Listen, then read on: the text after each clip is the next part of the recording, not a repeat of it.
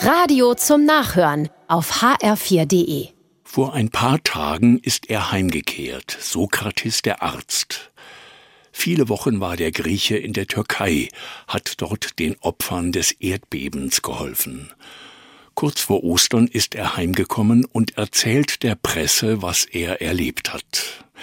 Während er spricht, stockt immer mal seine Stimme. Zum Schluss sagt er, was ihn zutiefst bewegt hat. Da war immer ein kleiner Junge, der sah uns zu. Eines Tages, sagt der Arzt und muss ein bisschen weinen, hatte der Junge etwas in der Hand, eine Packung Kekse. Er kam auf uns zu, dann drückt mir der Junge die Kekse in die Hand und sagt, die sind für dich. Da kamen mir auch Tränen, als ich das im Fernsehen sah, so viel Liebe.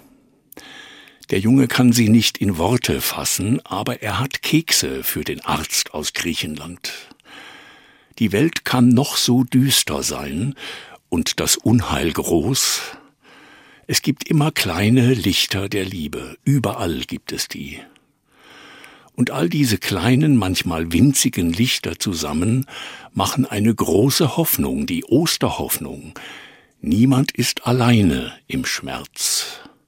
Überall sind Menschen, die Liebe geben. Familie und Nachbarn, Freunde oder Fremde. Sie sehen, was gerade nötig ist und was den Schmerz etwas lindert. Sie kochen für uns oder halten uns an der Hand, sie weinen mit uns oder schenken uns Kekse, wenn Worte fehlen.